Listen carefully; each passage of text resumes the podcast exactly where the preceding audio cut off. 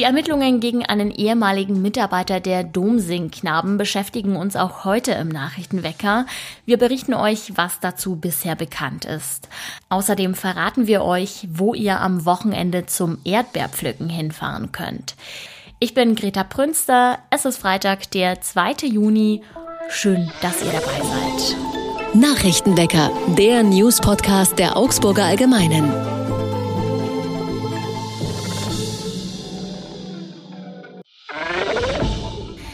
Ab und zu muss es ja auch mal gute Nachrichten geben. Die Arbeitslosigkeit in Augsburg ist im Mai gesunken. Rund 470 Menschen mehr als im April haben eine Anstellung gefunden. Vergleicht man die Zahlen vom Mai allerdings mit denen aus dem Vorjahr, dann sieht es weniger rosig aus. Im Vergleich zum Mai 2022 waren im vergangenen Monat rund 1400 Menschen mehr auf Arbeitssuche. Laut Angaben der zuständigen Behörde liegt das vor allem an einer Zunahme durch Geflüchtete, aber auch bei der Arbeitslosigkeit von Frauen gibt es leider ein Plus. Einen Anstieg beobachtete die Stadt ebenfalls bei der Gruppe der unter 25-Jährigen. Dafür ist die Quote bei den Langzeitarbeitlosen und den Menschen mit schwerer Behinderung gesunken.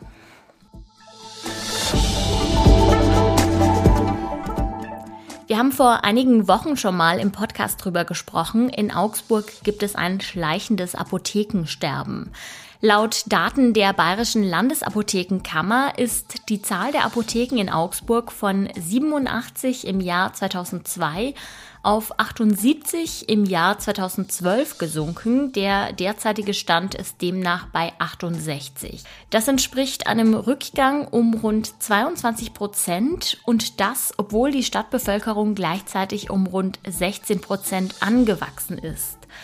Grundsätzlich gilt Augsburg noch nicht als unterversorgt, doch das Wegbrechen macht sich bemerkbar. Auch im Jahr 2024 ist mit einem weiteren Rückgang zu rechnen. Vor allem kleinere Apotheken in den Stadtteilen und im direkten Umland sind betroffen. Das hat unter anderem Auswirkungen auf die Notdienstversorgung. Es gibt ja immer mehrere Apotheken in verschiedenen Stadtteilen, die auch nachts oder am Wochenende für Notfälle zur Verfügung stehen müssen. Wenn immer mehr Apotheken wegfallen, dann müssen die Kunden im Notfall längere Wege zurücklegen.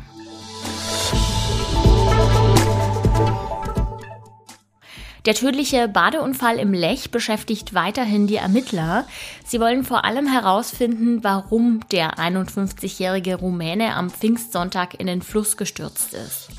Der Verunglückte wurde am Ausflugslokal Floßlände zunächst reanimiert, starb dann aber wenige Tage später im Krankenhaus. Die Polizei geht bislang davon aus, dass kein Fremdverschulden vorliegt. Sie hat auch einen Zeugenaufruf gestartet, aber noch keine neuen Erkenntnisse daraus gewonnen. Unklar ist unter anderem, an welcher Stelle der Mann in den Fluss gestürzt ist. Er war zuvor bei einer Grillfeier, hatte sich dann aber plötzlich von der Gruppe entfernt. Augenzeugen berichteten, dass er Straßenkleidung und Schuhe trug, als er aus dem Wasser gezogen wurde. Es ist also nicht davon auszugehen, dass er baden wollte und dann von der Strömung mitgerissen wurde.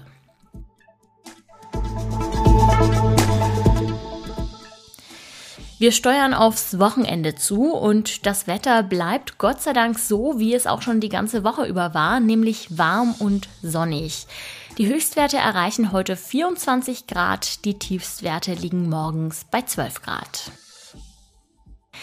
Schwere Vorwürfe gegen einen ehemaligen Mitarbeiter der Augsburger Domsingknaben haben die Stadt zuletzt aufgerüttelt. Dem jungen Mann wird vorgeworfen, Minderjährige heimlich beim Duschen und auf der Toilette gefilmt zu haben. Wie das passieren konnte, das fragen sich nun viele. Mein Kollege Daniel Wirsching hat Antworten. Hallo Daniel. Hallo, grüß dich. Daniel, wie ist die Polizei dem Mann denn überhaupt auf die Schliche gekommen? Es gab offensichtlich einen Hinweis aus dem Ausland an die deutschen Ermittler. Der Vorwurf oder der Verdacht lag nahe, dass er im Besitz von kinderpornografischen Bildern ähm, gewesen sei. Und die deutschen Ermittler sind dem dann nachgegangen und sind tatsächlich schnell fündig geworden, und zwar auf einem unverschlüsselten Handy von ihm. Da waren Bilder, aber erst später sind sie dann auf die 160 Videoaufnahmen gestoßen, die auch für den Fall der Augsburger Dom sind knapp relevant sind. Ähm, Diese Videoaufnahmen, die waren auf verschlüsselten Geräten des Mannes, des Verdächtigen, und die zeigen wohl äh, Räumlichkeiten ähm, der Augsburger Domsingknaben Knaben oder zumindest Räumlichkeiten, die mit ihnen in Verbindung stehen. Denn nur so lässt sich erklären, dass die Ermittler sehr schnell auf diesen Verdacht gekommen sind. Wenn man in einem sozialen Beruf arbeitet, dann wird ja normalerweise ein Führungszeugnis verlangt und auch sonst gibt es Schutz- und Präventionsmaßnahmen. Wie konnte das denn trotzdem passieren? Das ist eine Frage, die sich jetzt auch und gerade die Augsburger Domsingknaben stellen. Der kaufmännische Geschäftsführer, mit dem ich jetzt mehrfach gesprochen habe, ähm, oder auch andere Verantwortliche, es gibt nämlich Präventionsmaßnahmen auch seitens des katholischen Bistums Augsburg und die sind nach Ansicht von Expertinnen und Experten auch sehr tiefgehend und auch ganz gut.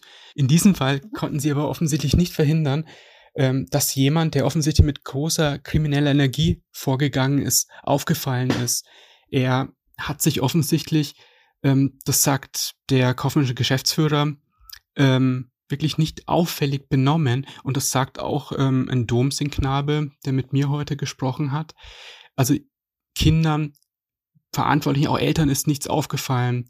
Und weil du nach den Präventionsmaßnahmen gefragt hast, im Bistum Augsburg gibt's für haupt- und ehrenamtliche Mitarbeiter seit 2013 beziehungsweise seit 2014 die Maßgabe, ein erweitertes Führungszeugnis vorzulegen und ähm, auch eine Selbstauskunft auszufüllen. Es gibt auch Präventionsschulungen, sehr intensive, die man dann eben mit so einer Art Zertifikat beendet. Und es gibt viele weitere Maßnahmen, auch gerade für Leute, die sozusagen mit den Kindern pädagogisch arbeiten, die auch mit auf Konzertreisen sind. Und offensichtlich war der Tatverdächtige jemand, der die Kinder auch begleitet hat, eben zu Konzertreisen, zu Chorfreizeiten, und, und das ist das Neue auch unserer Recherchen, der sich offenkundig auch privat mit Domsingknaben getroffen haben soll. Was weiß man denn eigentlich schon darüber, wo die Aufnahmen angefertigt wurden? Das soll ja größtenteils nicht in Augsburg passiert sein. Genau, es gibt sozusagen drei ähm, Örtlichkeiten, wo angenommen wird, dass diese Aufnahmen entstanden seien, nämlich zum einen in Augsburg, eben im Haus St. Ambrosius, direkt am Dom, Dort ist der, ja, sozusagen die, die Zentrale der Domsingknaben. Da kommen sie regelmäßig zusammen für Musikunterricht, für die Kleinen schon für Früherziehung, die Größeren natürlich auch zum Proben. Ähm, das ist der eine Ort, äh, wo es aber heißt, hier sei der Großteil der Aufnahmen eben nicht entstanden, ähm, sondern auf Konzertreisen. Und die Domsingknaben sind ja als, als wirklich international bekannter Chor, gerade der Kammerchor, immer auf, auf Tour, wenn man das so sagen will. Zuletzt waren sie in den USA, in Atlanta. Und das sind dann oft auch ähm, einwöchige Reisen, bei, ähm, bei denen solche Aufnahmen durchaus auch in Hotelzimmern oder wo auch immer entstanden sein könnten.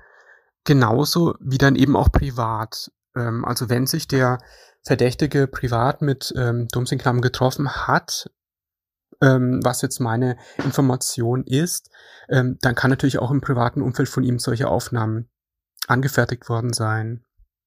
Wie ist denn nun die Reaktion? Also gibt es zum Beispiel Eltern, die ihre Kinder aus dem Chor abmelden, weil das Vertrauen zerstört ist? Überraschenderweise nicht. Zumindest sagt das ähm, der Geschäftsführer der Domsingknaben. Ihm sei bislang noch keine einzige Abmeldung bekannt.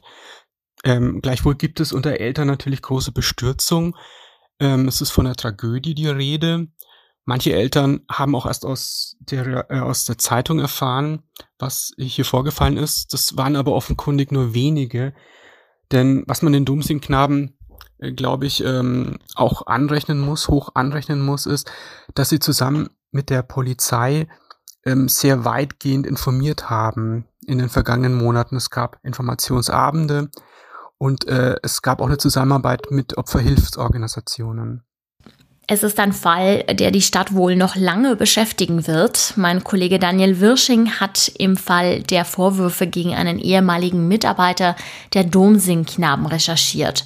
Vielen Dank, Daniel, dass du deine Rechercheergebnisse hier im Podcast mit uns geteilt hast. Danke dir.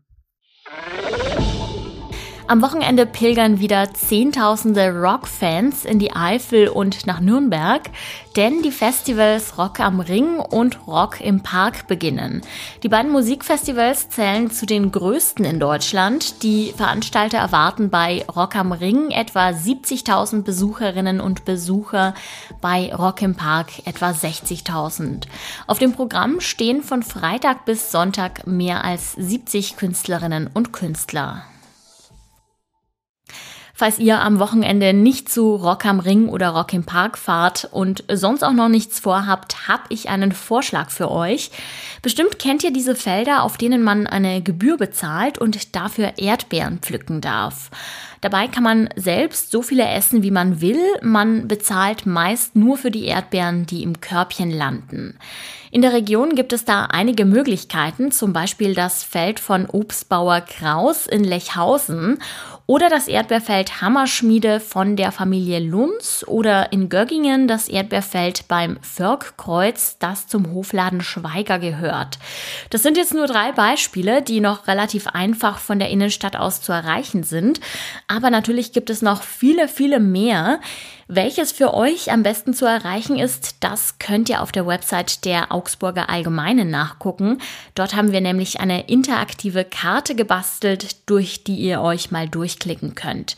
Den Link gibt's wie immer in den Show Notes. Und damit wünsche ich euch einen guten Start ins Wochenende und natürlich ganz viel Vergnügen, egal ob ihr Erdbeerpflücken geht oder vielleicht doch lieber zum Baden oder auch mal einfach nur relaxen wollt. Mein Name ist Greta Prünster. Redaktionsschluss für diese Folge war am Donnerstag um 24 Uhr und ich sage vielen lieben Dank fürs Zuhören und Tschüss. Nachrichtenwecker ist ein Podcast der Augsburger Allgemeinen. Alles, was in Augsburg wichtig ist, findet ihr auch in den Show Notes und auf augsburger-allgemeine.de.